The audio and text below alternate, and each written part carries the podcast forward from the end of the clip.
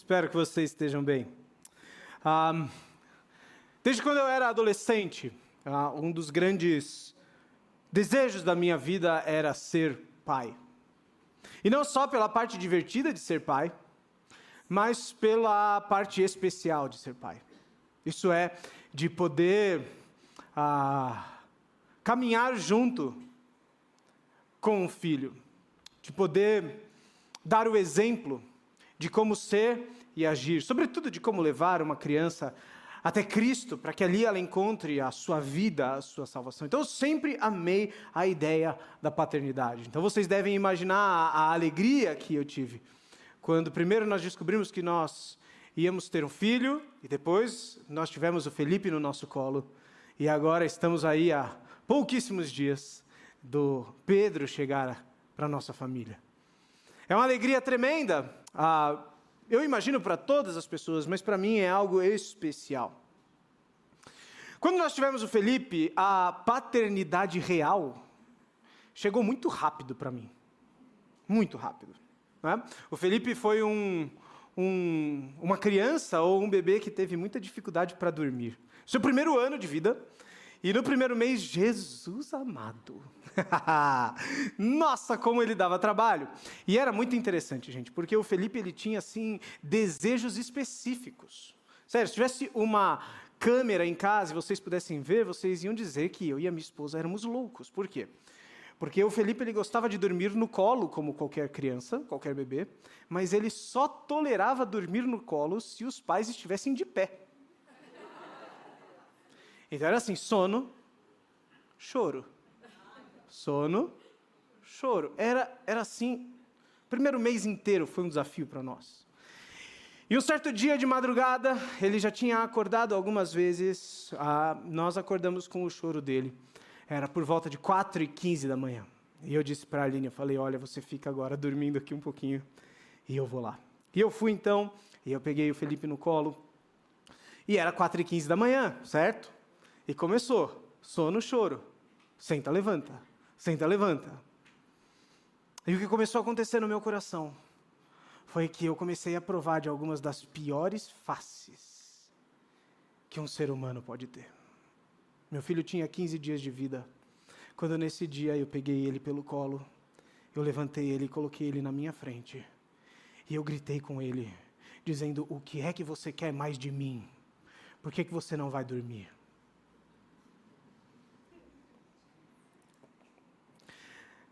Imediatamente eu comecei a chorar. Porque como é que pode alguém gritar com um bebê indefeso? Como é que pode um pai gritar com o seu filho? E, sobretudo, como é que podia eu, alguém que amava a ideia de paternidade e queria ser uma influência positiva na vida do seu filho, gritar com ele? Naquele dia, eu já tinha tido outras oportunidades, já tive desde lá para cá, mas naquele dia foi um dos dias em que eu mais fiquei assustado comigo mesmo. Como é que eu poderia ser uma influência na prática se eu era quem eu era? Ali naquele momento eu comecei a pedir perdão a Deus. E eu comecei a pedir perdão para o meu filho, apesar de ele não entender o que estava acontecendo. Mas aquele dia eu fiquei extremamente assustado comigo. A pergunta que eu faço para você é a seguinte: você já teve oportunidades assim? De ficar assustado consigo mesmo? Será que você já foi colocado em situações em que você disse: peraí, sou eu que estou pensando isso? Não, não é possível que sou eu que estou desejando isso. Não é possível que fui eu que fiz isso. Eu imagino que sim, gente, porque no final de contas, Afinal das contas, todos somos feitos da mesma essência. Todos fomos, somos feitos da mesma coisa, certo? Então a pergunta que fica para nós, sobretudo como cristãos, sobretudo como pessoas que amam a palavra de Deus e sobretudo como pessoas que estão estudando o livro de Tiago e que sabem que o livro de Tiago fala sobre como nós podemos ter uma fé vibrante, uma fé viva, uma fé que é influência na prática. Como é que nós podemos ser influência na prática quando nós somos quem somos? Como é que nós podemos ser influência na prática quando nós nos assustamos com quem nós somos? Pela graça de Deus o Senhor nos deu Tiago capítulo 1, versos 13 a 18. Porque sim, é verdade, nós devemos nos assustar com quem nós somos.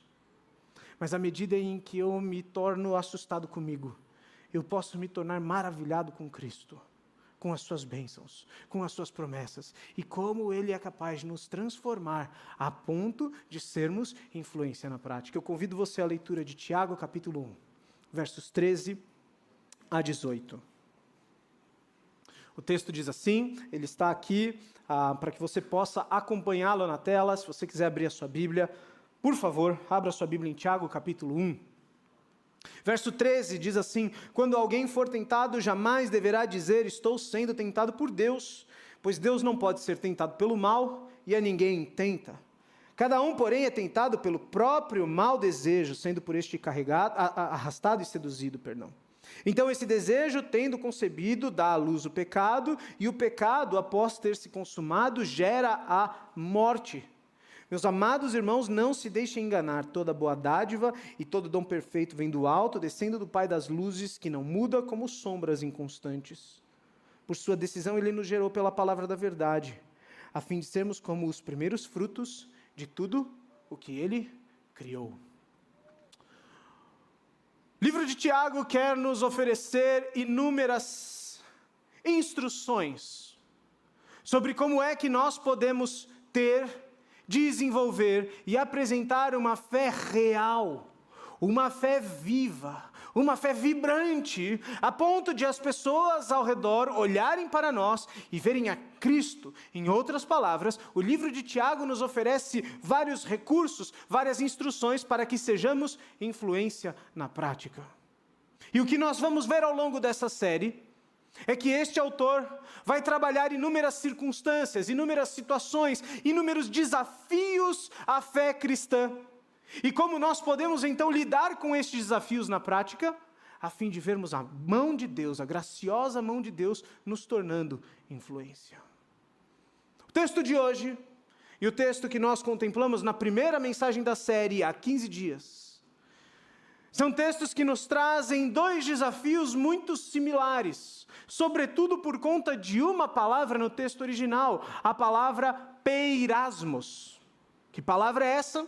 É a palavra que nos versos 1 a 12 foi traduzida por provações. Essa palavra, peirasmos, lá no texto grego, ela pode significar em seu campo semântico duas coisas distintas. Ela pode significar provações e ela pode significar tentações. Você percebe? Versos 13 a 18. Essa palavra aparece para nós várias vezes. E qual é o argumento aqui? Veja só. Tiago usa nos versos 1 a 12 várias vezes a palavra peirasmos para falar de um desafio da fé. E agora ele vai usar a mesma palavra para falar de um desafio que é similar, que é parecido, mas que não é o mesmo. Deixe-me recordar o que nós vimos há 15 dias. Versos 1 a 12 de Tiago. Ele está dizendo que nós podemos ter alegria pelo fato de nós passarmos por diversas provações. E no contexto, no parágrafo anterior, versos 1 a 12, provações, peirasmos, tem a ver com esse desafio externo, com as circunstâncias que nós não controlamos, que sobrevêm à nossa vida e que são um desafio para a nossa fé. Então, por exemplo, provações da nossa fé, peirasmos nos versos 1 a 12, podem ser o desemprego, a doença, a morte, problemas que nós não podemos controlar ao nosso redor. Mas agora há uma pequena mudança, não de palavra, mas de significado da palavra. Por quê? Porque agora Tiago quer falar de um segundo desafio. Um desafio que não é externo como, como as provações, mas um desafio interno. Um desafio que habita, que reside dentro de nós e que é um desafio para que sejamos influência na prática, para que nós tenhamos uma fé vívida, uma fé real diante das pessoas. Qual é? As tentações que habitam em nós. Você percebe? A mesma palavra pode ser usada para falar de dois desafios diferentes. E nós vamos nos ater então hoje a este segundo desafio. Sim, as provações externas podem ser desafio à nossa fé, mas nós não devemos nos enganar, gente. Muitas vezes, o maior desafio para sermos boas influências como cristãos, como filhos de Deus, somos nós.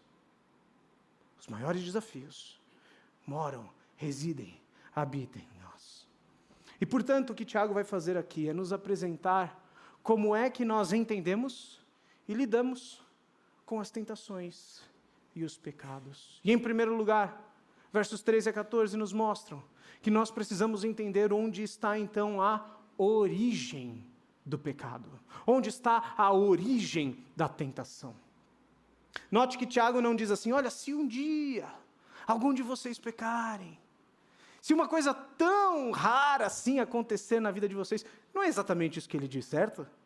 Veja, veja no versículo 13, ele começa dizendo: quando alguém for tentado. Por quê? Porque mesmo na vida de um cristão, mesmo na vida de um filho de Deus, tentações, pecados são realidade. A questão não é se você vai ser tentado, a questão é quando você será tentado a pecar. E por tentação, gente, nós precisamos nos lembrar o que, o que a Bíblia nos diz. Tentação é a capacidade, é o desejo, é aquela vontade de você fazer o mal, de você fazer aquilo que desagrada a Deus, de você cometer o que a Bíblia chama de pecado. Portanto, o que Tiago está dizendo é: não se assustem. Isso não é uma, não é se isso vai acontecer. Isso é quando vai acontecer na sua vida. E mais, Tiago quer escrever isso por quê? Muitas pessoas poderiam entender errado o seu argumento anterior. Você se lembra? Ele usou a palavra peirasmos para dizer que nós não controlamos as coisas ao nosso redor.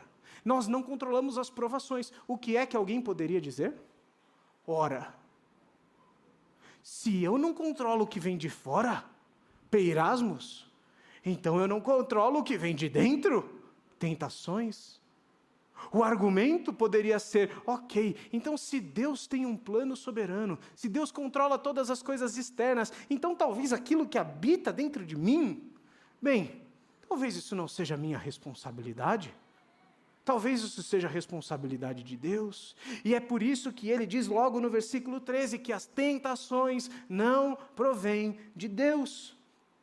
Ele diz: quando alguém for tentado, jamais deverá dizer, estou sendo tentado por Deus, Pois Deus não pode ser tentado pelo mal e a ninguém tenta. Quem é o nosso Deus? O nosso Deus é o Deus santo, perfeito e justo. Em Deus não habita o pecado. Deus não pode desejar, Deus não pode praticar, Deus não pode promover, Deus não pode instigar, Deus não pode obrigar o mal. Por quê? Porque Deus não pode fazer aquilo que é contra a sua perfeita e santa essência. Deus é santo, e a ideia de santidade é a ideia de ser separado de algo. O nosso Deus, sendo santo, é separado do mal. Ele não pode praticar o mal e, portanto, Deus não pode ser tentado. Não existe nada na criação, não existe nada na existência humana que faça com que Deus diga: hum, Espera um pouco. Deixa eu ver se eu vou fazer aquilo. Nada pode tentar a Deus, porque Deus não pode ser tentado. Porque Deus não pode sequer desejar a prática do mal. E note, esse nosso Deus é perfeito, certo? Ele é um Deus soberano que é capaz de permitir o mal com um propósito, mas não de praticá-lo. Ele é um Deus santo o suficiente para ter que punir o mal, mas ele é um Deus amoroso o suficiente para prover a salvação para o pecado. Este é o nosso Deus.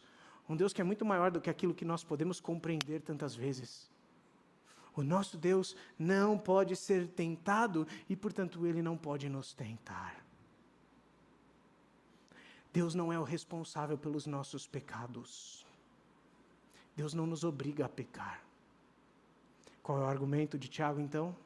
Verso 14: Se as tentações não provêm de Deus, as tentações precisam prover do coração humano. Ele diz: cada um, porém, é tentado pela própria cobiça, sendo por essa arrastado e seduzido. É verdade que existem outros componentes ao nosso redor quando nós falamos dos nossos hábitos, das nossas práticas que desagradam a Deus e são pecaminosas. Tiago vai falar, guarde, aguarde até lá, capítulo 4, sobre a ação de Satanás como o tentador. Mas o argumento aqui, e não é só de Tiago, é da Bíblia como um todo, é do próprio Senhor Jesus. é de mostrar que no final das contas, as coisas ao nosso redor, as situações, as pessoas, elas só geram oportunidade para que o nosso coração seja colocado para fora. Qual é o argumento? As tentações provêm do coração humano. As tentações provêm dos nossos desejos, da nossa cobiça. E aqui nós precisamos olhar um pouquinho para essa palavra, a palavra cobiça. Como é que essa palavra pode ser entendida? Como é que essa palavra pode ser utilizada? A palavra cobiça no texto original é a palavra epitomia. E veja só, essa palavra já foi usada inclusive positivamente. Em Lucas capítulo 22, versículo 15, o Senhor Jesus diz: Eu desejei ardentemente partilhar desta refeição com vocês. E ele falava com os discípulos. E a expressão traduzida para o português, desejei ardentemente, é a palavra epitomia que aqui em Tiago é traduzida como cobiça. Então veja só, essa palavra, ela não é necessariamente negativa. O Senhor Jesus usou para falar de um desejo, de um desejo ardente, de um desejo forte. Cobiça é um desejo. Cobiça é um desejo forte. Mas então por que nas cartas, geralmente e aqui, o contexto dessa palavra é negativo? Porque Jesus é perfeito, primeiro. Mas segundo, porque nós somos capazes de desejar de modo equivocado. A palavra epitomia comunica aquela ideia de você desejar algo além do que você consegue, além do que você pode. Você deve entender um pouquinho disso com o exemplo que eu vou te dar. Domingo, nós saímos daqui. Talvez você vá para um restaurante, talvez você vá para casa, eu não sei. Mas possivelmente, você tentará ter um tempo de descanso hoje à tarde. Certo? Possivelmente, porque, né? Tem gente que não tem como. E uma das coisas que a gente faz de domingo à tarde é sentar para assistir alguma coisa. Assistir uma série, assistir um filme, assistir o futebol para aqueles que querem. Eu estou podendo falar de futebol recentemente, né, gente? Vocês sabem, eu voltei a falar de futebol. E nós então, às vezes nós nos deitamos no sofá, a gente fica lá tranquilo, e a gente percebe que a gente precisa aumentar o volume, pausar, e a gente olha para o controle remoto e ele está a uma distância de nós. Você já tentou se esticar para ver se você consegue pegar o controle remoto sem ter que levantar? Já aconteceu alguma vez com você? Essa é a ideia de cobiça. É você desejar, você se esticar, você buscar tanto alguma coisa que você faz os esforços necessários para isso. É aqui que está a raiz das nossas tentações. Sabe por que, que a gente peca? Porque a gente quer demais algumas coisas. E a palavra cobiça, ela pode significar então desejarmos aquilo que é inerentemente, aquilo que é naturalmente mal. Você já desejou que alguém perdesse a sua saúde? Você já desejou que alguém perdesse o emprego? Olha lá em Deus sabe. Vai dizer que não. Você já desejou a morte de alguém? Se você é motorista em São Paulo, provavelmente você já fez isso. Esses são desejos inerentemente, naturalmente maus. E nós, cristãos, somos capazes disso, gente nós somos capazes de desejar aquilo que é naturalmente, moralmente contrário ao caráter, à vontade de Deus. Mas cobiça não é só isso. Cobiça também significa um desejo equivocado, um desejo pecaminoso por aquilo que pode ser bom. Ninguém discorda que desejar a morte de alguém é errado, certo? Mas cobiça não é só querer o que é mal, é querer demais aquilo que é bom. Não há nada errado com prazer, companhia, conforto, consolo, descanso. Não há nada errado com o dinheiro em si. Algumas dessas coisas são excelentes e criadas por Deus, outras dessas coisas não são ruins em si mesmas elas não são nada, são, são neutras. Mas o que é que nós fazemos? Nós desejamos de tal forma as coisas no nosso coração que elas se tornam desejos desarranjados. Desejos tão fortes, desejos tão ardentes, aquele desejo que você é capaz de se esticar para buscar, que isso, segundo Tiago, nos seduz e nos arrasta. Sabe o que Tiago está dizendo? Que a gente peca porque a gente quer alguma coisa. A gente peca porque a gente quer ter alguma coisa, ou a gente peca porque a gente não tem aquilo que a gente quer. Nós pecamos, nós caímos em tentação por causa do nosso coração, por causa da nossa cobiça. Porque nós pegamos as coisas boas de Deus e nós transformamos em coisas ruins. Deixe-me dar um exemplo. Não há nada errado, nada errado com o dinheiro. Mas se você amar o dinheiro, se você desejar o dinheiro acima de todas as coisas, você se colocará na tentação de roubar, de omitir os seus gastos, de sonegar impostos. Você se colocará na tentação de pisar sobre as pessoas, de usar as pessoas. Não é nada errado com o sexo. Deus criou o sexo como algo bom para ser desfrutado entre um homem e uma mulher numa instituição chamada casamento. Quando homem e mulher, marido e esposa, desfrutam de sexo no casamento, isto é algo maravilhoso. Isso agrada ao Senhor. Não há nada de errado com o sexo, mas se você quiser sexo demais, sabe o que você pode, pode acontecer com você? Você pode acabar caindo nas tentações, nas ciladas, abrindo as, as brechas para se viciar em pornografia, para adulterar, para cair em todas as outras ciladas que temos quando o assunto é imoralidade sexual. Você percebe? nós podemos desejar equivocadamente e pecaminosamente aquilo que é bom. Nós podemos transformar aquilo que é bom em deuses da nossa vida. João Calvino já disse certa vez: o coração humano é uma fábrica de ídolos. E é isso que a gente faz o tempo todo com o conforto, com o consolo, com a comida, com o sexo, com as pessoas ao nosso redor, com o poder, com a influência, com os likes, com o dinheiro. A gente transforma isso no que a gente mais quer. E ali, minha gente, abre-se o espaço para a tentação e o pecado. Então aqui nós temos a origem do pecado. O pecado se origina em nós. O pecado é nossa responsabilidade. Gente, desde que o mundo é mundo, seres humanos Desde que o mundo é mundo, não. Desde que o mundo se tornou este mundo por causa de Adão e Eva e do seu pecado, seres humanos se habituaram a fazer o quê? A culpar o outro. Nós vivemos na época do vitimismo. Tudo é culpa de outra pessoa. Eu nunca sou responsável pelos meus atos. Esse texto nos mostra que a gente não tem como dar desculpas. O pecado não é culpa de Deus, o pecado não é culpa de ninguém a não ser de mim mesmo. Eu gritei com meu filho, sabe por quê? Não é por causa do meu filho, não é por causa do meu sono. Eu gritei com meu filho porque eu sou um pecador que amava demais o meu sono, o meu descanso, as minhas oito horas de sono científicas, né? Faz bem para a alma. Eu amava mais aquilo do que o meu filho naquele momento. Eu amava mais aquilo do que eu amava Deus naquele momento. E é por isso que eu gritei com o meu filho. Faz sentido, gente. A gente faz isso porque isso mora em nós, porque isso se origina em nós. E Tiago não quer que nós fiquemos apenas na origem do pecado.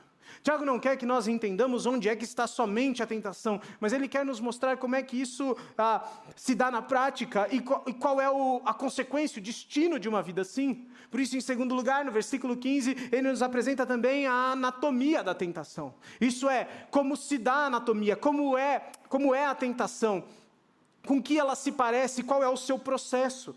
Veja o versículo 15. Ele diz: Então, esse desejo, tendo concebido, dá à luz o pecado, e o pecado, após ter sido consumado, gera morte.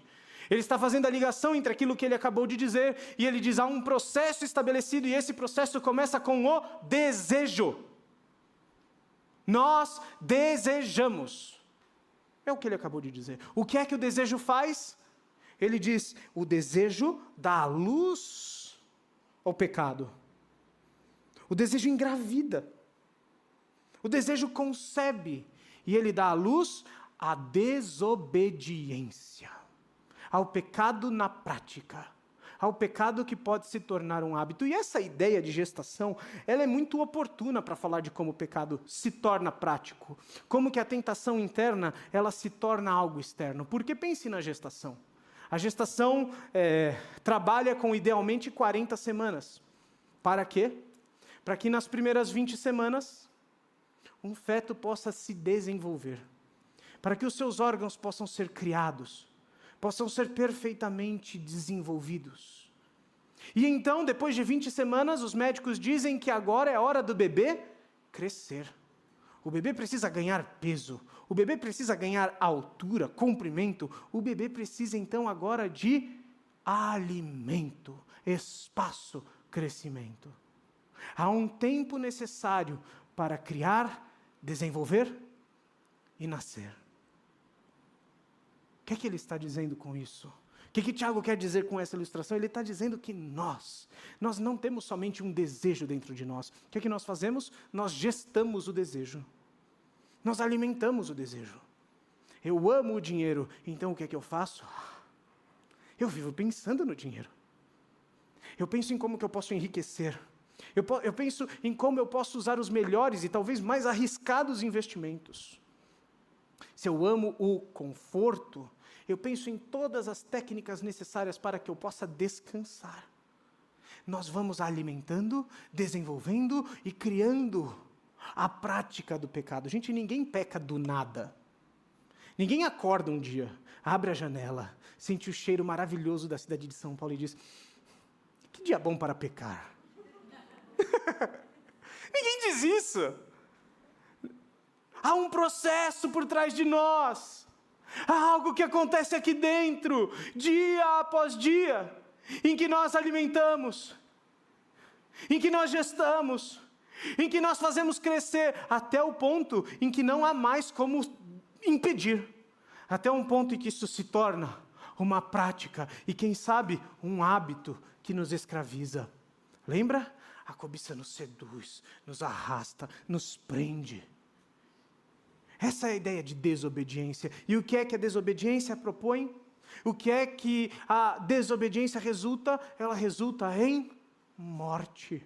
É isso, é isso que Tiago diz. Este é o processo, esta é a anatomia da tentação. É isso que acontece naturalmente no coração de cada ser humano. Um desejo equivocado, a desobediência ao Senhor e a morte. E quando falamos de morte aqui, nós falamos primeiramente da morte eterna da separação entre nós e Deus, seres que precisam ser criados e existir a partir e em função de Deus, agora separados, alienados de Deus eternamente. Mas não só a morte física.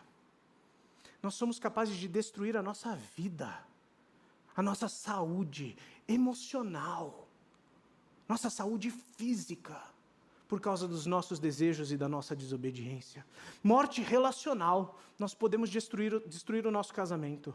Nós podemos destruir o relacionamento com os nossos filhos. Nós podemos nutrir um péssimo relacionamento com os nossos colegas de trabalho, com os nossos chefes ou com os nossos empregados. Tudo porque nós seguimos o nosso coração. Nós ouvimos os nossos desejos, nós caímos na tentação que nós mesmos criamos. Tem um texto bíblico que talvez mostre como este processo é verdadeiro para nós como um exemplo. Veja Gênesis capítulo 3, versos 6 e 7. Esse texto conta o momento em que Eva pecou.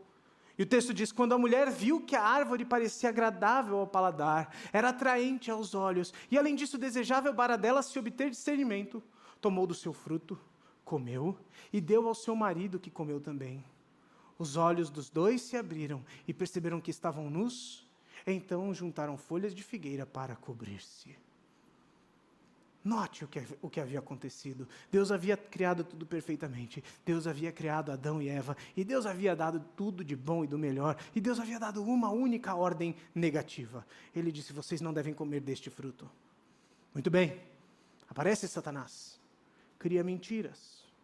Fala em verdades até que então, veja, quando a mulher viu, e note as palavras, a árvore era agradável, era atraente aos olhos, era desejável para ela. Você vê o desejo? Aqui está o coração, aqui está a tentação. E o que é que ela faz? Ela comeu do fruto, ela desobedeceu. E ao desobedecer, o que aconteceu quando ela e seu marido comeram? Seus olhos se abriram E não acho que a abertura de olhos aqui é algo positivo nesse caso. Seus olhos foram abertos para o pecado. Seus olhos foram abertos para a sua vergonha, tanto que eles tiveram que sair dali e se cobrir de roupa. Seus olhos foram abertos para a morte que entrou na vida deles. Então é isso que o pecado faz com a gente, é isso que a tentação faz com a gente. Temos aqui a origem e a anatomia do pecado. Ninguém, gente, ninguém acorda domingo de manhã, se veste, se prepara para ir para a igreja, dizendo assim: Como eu espero chegar no culto hoje e falar 30 minutos sobre a minha tentação e o meu pecado, certo? Então não vá embora. Calma. Porque os próximos versos trazem a esperança para nós. Se esses versos mostram um dos desafios à nossa fé, o desafio interno, as nossas tentações, versos 16 a 18, nos trazem em terceiro e último lugar, onde está a salvação para a tentação, a esperança quando nós sofremos tentação. Veja os versos 16 a 18 mais uma vez. Meus amados irmãos, não se deixem enganar. Toda boa dádiva e todo dom perfeito vem do alto, descendo do Pai das luzes, que não muda como sombra inconstantes. Por sua decisão, ele nos gerou pela palavra da verdade, a fim de sermos como os primeiros frutos de tudo que ele criou. Veja o verso 16, ele diz: Meus amados irmãos, não se deixem enganar. Ele está escrevendo para lidar com o engano. Qual é o engano? O meu pecado é culpa de Deus. O meu pecado é culpa do outro. Ele está dizendo: não se deixe enganar. Assuma a responsabilidade do seu pecado, entenda o que é que a tentação e o pecado faça com a sua vida. Mas então ele diz o versículo 17: ele diz que toda boa dádiva, todo dom perfeito de Deus vem descendo do alto do, do Pai das luzes. Ele nos mostra onde está a nossa esperança e como nós nos tornamos influências positivas, mesmo quando nós nos assustamos com quem somos. E para isso nós precisamos contemplar quem Deus é e o que Ele fez. Veja só, versículo 18 fala da importância de nós contemplarmos a salvação de Deus na nossa vida. Veja, por sua decisão Ele gerou, Ele nos gerou pela palavra da verdade. Esses termos eles são tão importantes para a gente palavra da verdade. O que é que ele está dizendo? Ele está falando sobre a mensagem específica e maravilhosa do Evangelho. A mensagem de que Deus enviou o seu Filho Jesus Cristo para morrer na cruz em favor dos pecadores que caem em tentação e para depois de três dias ressuscitar aqueles que creem no Senhor Jesus única e exclusivamente para a sua salvação. Estes serão salvos. Ele está falando da mensagem do Evangelho. Veja, aqueles que por sua decisão nos gerou. A palavra gerar e a expressão regenerar, nascer de novo, é a expressão utilizada no Novo Testamento para falar do quê? De salvação. Isso é, por nossa própria conta, por nossa própria natureza, nós não podemos ser influência positiva, nós precisamos nascer de novo. A gente não precisa melhorar um pouquinho. Eu não preciso ser um pai melhor, uma esposa melhor. Eu não preciso fazer um pouquinho mais de esforço. Eu não preciso de uma terapia que me ajude aqui e ali. Eu preciso nascer de novo em Cristo Jesus. A única maneira de eu ser uma influência positiva na vida das pessoas é eu sendo gerado pela palavra da verdade. Eu preciso nascer de novo em Cristo Jesus. Quando eu creio em Cristo Jesus, eu sou salvo e veja, por sua decisão ele nos gerou. Deus é quem vem para nos trazer salvação. Nós precisamos contemplar a salvação de Deus e as bênçãos da salvação de Deus, porque Ele nos salvou da culpa do pecado, da penalidade do pecado, e Ele está progressivamente nos salvando do poder da presença do pecado. Não é possível vencer as tentações sem que antes sejamos salvos dos nossos pecados pela ação de Deus por meio de Cristo na cruz. Nós precisamos da salvação de Deus. Ele diz toda boa dádiva, versículo 17, todo, todo dom perfeito. Isso nos leva lá para Efésios 2, quando diz: Uau, vocês são salvos pela graça, por meio da fé. Isso não vem de vocês, isso é dom de Deus. Isso é o agir de Deus na vida de vocês. Então nós precisamos, em primeiro lugar, contemplar a salvação de Deus. Mas nós também precisamos contemplar o caráter de Deus e o seu agir na nossa vida. Veja o verso 17. Toda boa dádiva e todo dom perfeito vem do alto, descendo do Pai das luzes, que não muda como sombras inconstantes. Há aqui um contraste. As sombras mudam o tempo todo de acordo com as nuvens, com a posição do sol, com os edifícios, enfim, com o que esteja aqui ah, no caminho do sol e da luz. Mas ele diz: Deus não muda. Por que isso é importante para a gente? Para para pensar como funcionam os nossos desejos. eles mudam? Sim ou não? Às vezes nós parecemos crianças de dois anos. A gente quer tudo. A gente muda as nossas vontades. Primeiro eu quero viajar, depois eu quero ter filhos, depois eu quero guardar dinheiro. Primeiro eu quero ser esposa, depois eu quero antes me estabelecer financeiramente. Primeiro eu quero isso, primeiro. Nossos desejos mudam. As situações ao nosso redor, elas mudam. Nós não podemos confiar no dinheiro, porque uma hora o dinheiro, pum, vai embora. Nós não podemos confiar na nossa saúde, porque a nossa saúde que é perfeita hoje, pum, vai embora. Tudo ao nosso redor muda, os nossos desejos mudam e nós precisamos de alguém confiável que continue agindo fielmente, amorosamente, graciosamente na nossa vida. Este é Deus. Deus não muda. Deus, em seu perfeito amor, decidiu nos salvar. E este mesmo Deus que não muda, é o Deus que agora diz: muito bem, quando os seus desejos mudarem, quando você cair em tentação, o meu amor não muda por você. Às vezes a gente fica achando que Deus ama mais a gente quando a gente é obediente e Deus ama menos a gente porque a gente pecou. Quanta tolice nossa! Deus nos ama perfeitamente. Deus nos ama igualmente, porque o amor de Deus é perfeito e não muda. Sabe o que isso significa? Que hoje eu e você podemos cair em tentações que hoje eu e você podemos ter desejos que são desagradáveis a Deus, mas esse Deus que um dia decidiu nos salvar é o Deus que continua derramando a sua bondade todo dia em nós.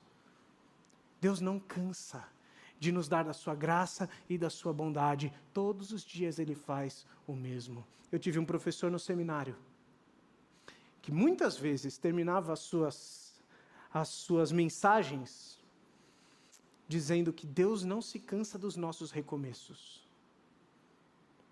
Sabe por quê? Porque Deus não muda. A gente muda. A gente cai.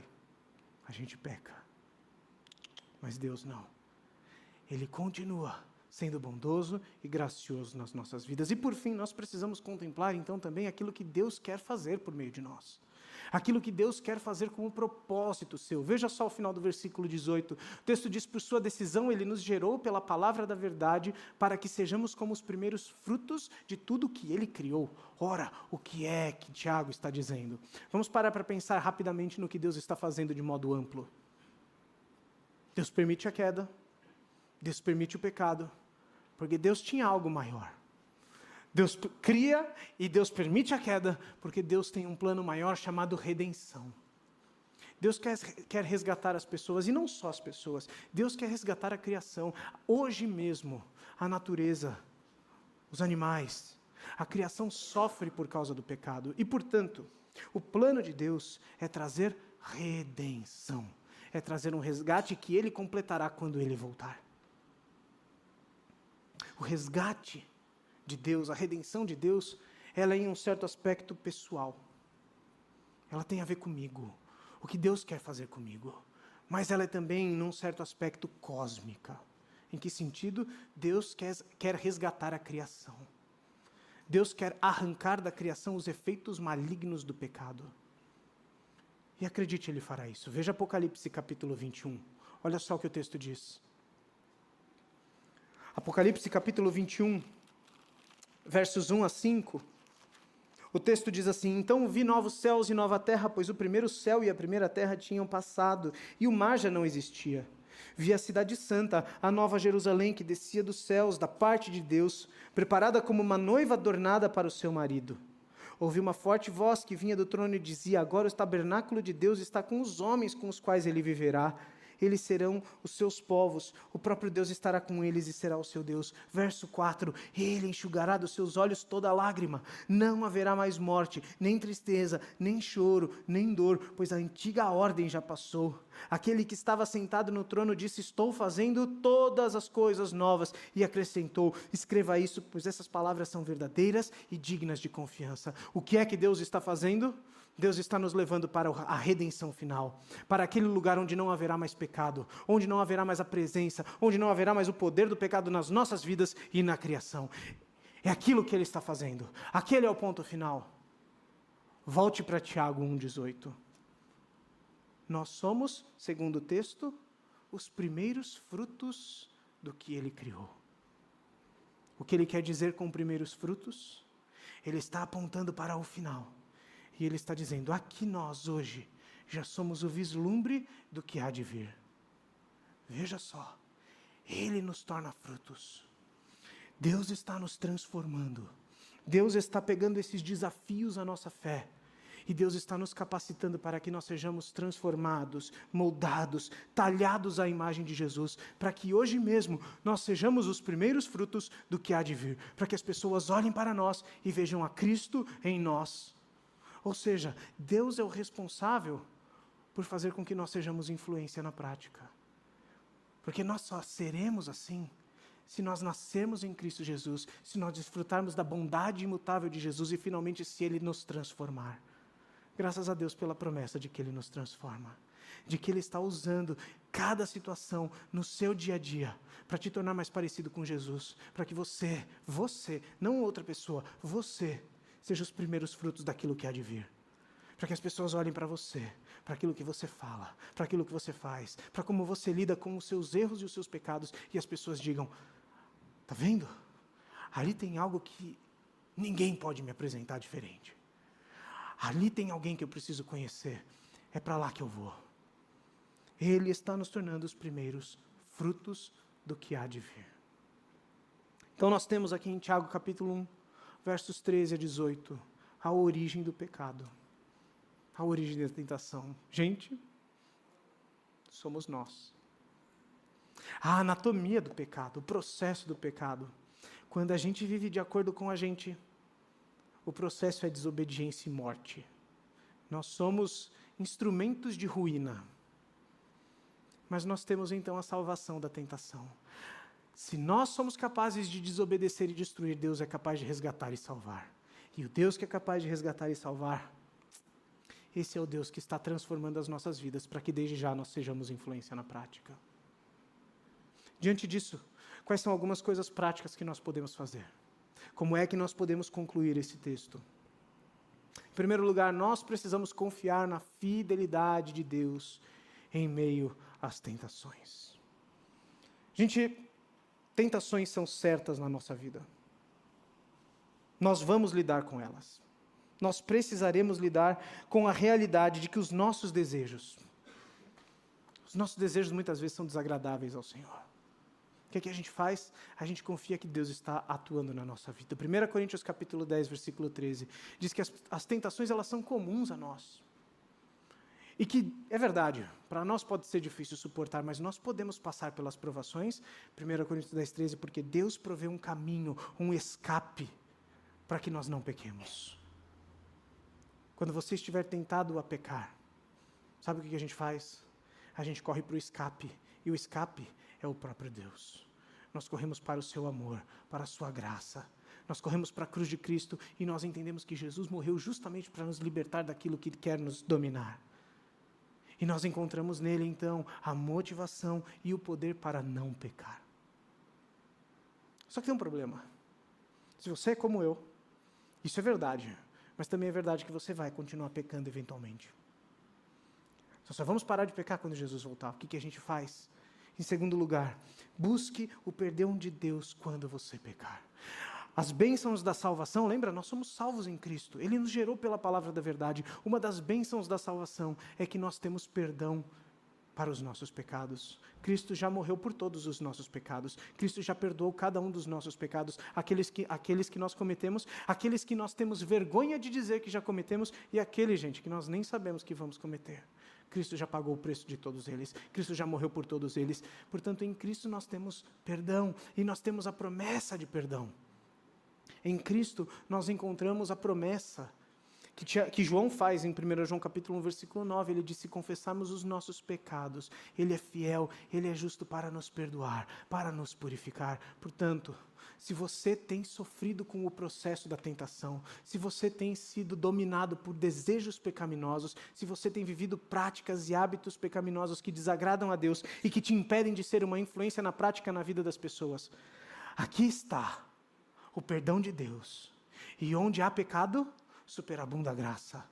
Onde há tentação, superabunda o perdão de Deus. Encontre o perdão mais uma vez de Deus em Cristo, porque Ele é capaz de mais uma vez te purificar. Ele é capaz de mais uma vez dizer: vamos do, vamos do zero? Vamos recomeçar? Por fim, busque a transformação do caráter de Cristo em você. O que é que Deus quer fazer? Deus quer a redenção. O que é que Ele está fazendo? Ele já começou a redenção por meio de nós. Ele começou a redenção no momento em que Ele te salvou. E Ele faz isso com um propósito: fazer com que Cristo seja transformado, ou seja moldado à nossa transformação. Cristo seja moldado no nosso caráter. Às vezes a gente acha que a salvação é um bilhete para o céu. E se fosse na hora que você tivesse conver sido convertido a Jesus? a gente já estava lá. O que, que você está fazendo aqui? Sabe o que você está fazendo aqui? Você ainda está sendo parte do processo de redenção. A sua salvação já está garantida. O seu destino eterno é o céu. Você foi salvo dos seus pecados. Mas Deus ainda está transformando o seu caráter para que outras pessoas cheguem a Cristo por meio de você. Portanto, o único jeito de nós fazermos isso é buscar a transformação que Ele quer operar em nós. Deus permite todas as coisas. Os desafios externos, como vimos na semana anterior, os desafios internos da tentação. Deus permite-os para que nós sejamos moldados à imagem de Jesus.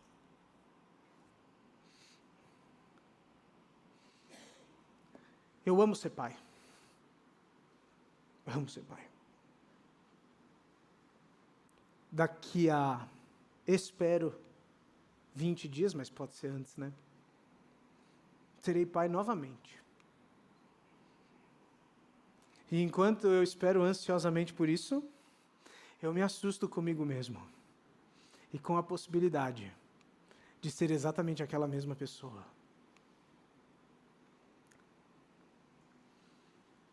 Eu quero ser uma influência positiva para os meus filhos.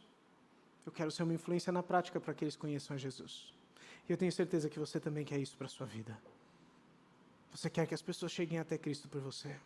Bem, nós não podemos fazer isso sozinhos.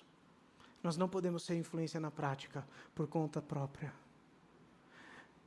Mas à medida em que nós nos assustamos com o espelho espiritual, à medida em que nós nos assustamos com quem somos, nós nos maravilhamos com Jesus. Porque se nós somos capazes das piores coisas, Deus é capaz de nos transformar à imagem de Jesus. Deus é capaz de usar você grandiosamente na vida das pessoas. O que é que a gente faz? A gente olha para a nossa realidade e a gente desfruta de uma salvação infinitamente maior e melhor. A gente corre para Jesus. Nós podemos nos assustar conosco, mas eu estou certo de que cada um de nós será influência na prática quando nos maravilharmos com Jesus e aquilo que Ele está fazendo nas nossas vidas. Que Deus te abençoe grandiosamente. Que Deus derrame no seu coração as bênçãos e as promessas da salvação, de perdão, de reconciliação, de transformação, de influência. E que você possa, dia após dia, provar dessas promessas de Tiago capítulo 1 não há dúvida. O Itaim, a igreja do Itaim será, você será influência na prática, à medida em que Deus opera a sua salvação no nosso meio. Vamos orar. Deus amado, obrigado, Senhor, pelo teu imenso poder na nossa vida. Obrigado, Deus, porque o Senhor é o Deus que nos salvou. Obrigado porque o Senhor é capaz de lidar com os nossos pecados e com o destino do nosso pecado, que é a morte. Obrigado, Deus, porque nós podemos falar de pecado sem qualquer tipo de culpa ou de peso. Nós podemos falar de pecado com, Deus, a convicção de que o Senhor já nos libertou dele. Deus amado, nos torna as influências positivas que nós não somos, nos torna as, influ as influências bíblicas, nos torna aqueles que são capazes de brilhar Cristo a partir do teu poder. Usa-nos para isso, Deus. Faz de nós influência na prática, por meio do poder e do amor de Jesus na nossa vida. E é no nome de Jesus que nós oramos. Amém.